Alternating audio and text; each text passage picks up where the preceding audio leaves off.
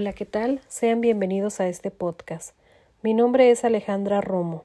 Soy estudiante de la licenciatura en Derecho por la Universidad UNIT, Campus Tijuana. Me encuentro cursando el quinto cuatrimestre de la carrera.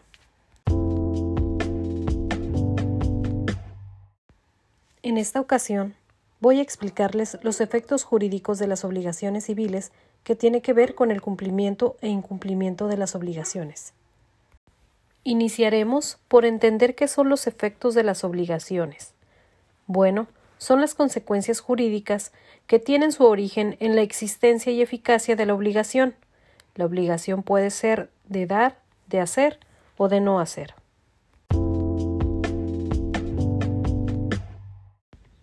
En el Código Civil de Baja California, en su artículo 1937, se establece lo siguiente. Pago o cumplimiento es la entrega de la cosa o cantidad de vida, o la prestación del servicio que se hubiere prometido.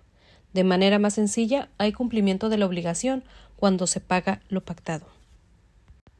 En los artículos 1938 a 1942 del Código Civil de Baja California podemos ver las diversas formas de cumplir con el pago de una obligación aun cuando el deudor no esté de acuerdo la obligación la puede liquidar un tercero ajeno al deudor que se comprometió.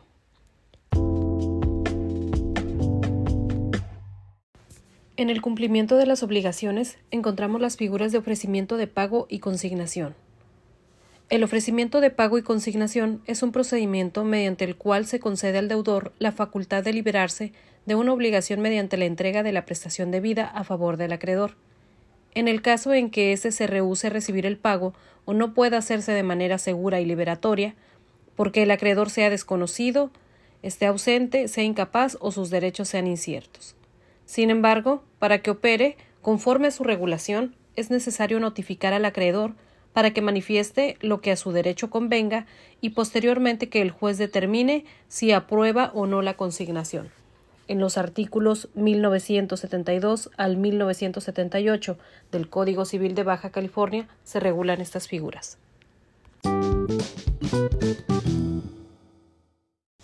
Ahora vamos a ver los efectos del incumplimiento de la obligación civil. Por incumplimiento de la obligación se refiere a la circunstancia de que el deudor no ha satisfecho al acreedor en la pretensión obligatoria, es decir, no ha pagado. En el artículo 1979 del Código Civil de Baja California se establece lo siguiente. El que estuviere obligado a prestar un hecho y dejara de prestarlo, o no lo prestare conforme a lo convenido, será responsable de los daños y perjuicios en los términos siguientes. Fracción primera. Si la obligación fuera a plazo, comenzará la responsabilidad desde el vencimiento de éste. Fracción segunda.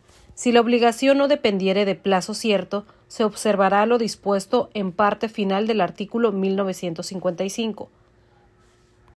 El que contraviene una obligación de no hacer pagará daños y perjuicios por el solo hecho de la contravención.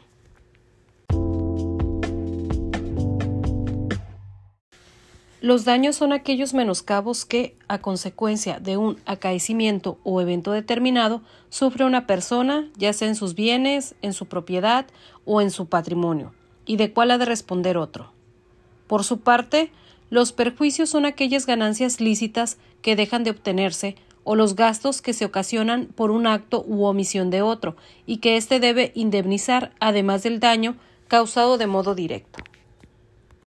El artículo 1983 del Código Civil de Baja California establece lo siguiente.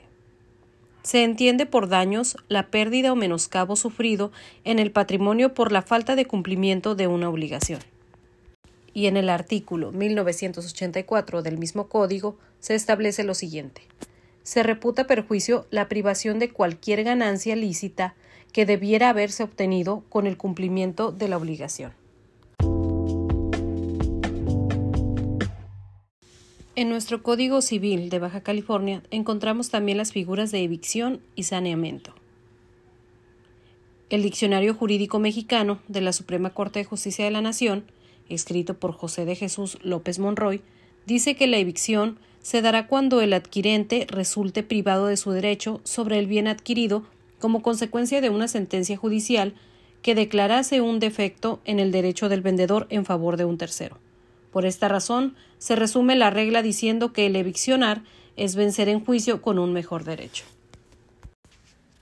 En nuestro Código Civil de Baja California, en su artículo 1994, dice que habrá evicción cuando el que adquirió alguna cosa fuere privado del todo o parte de ella por sentencia que cause ejecutoria, en razón de algún derecho anterior a la adquisición.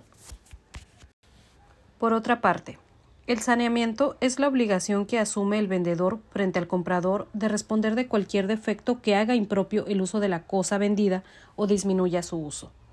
El comprador puede optar entre desistir del contrato solicitando al vendedor la devolución del precio que pagó o disminuir proporcionalmente la cantidad abonada. Con esto concluimos este podcast. Muchísimas gracias.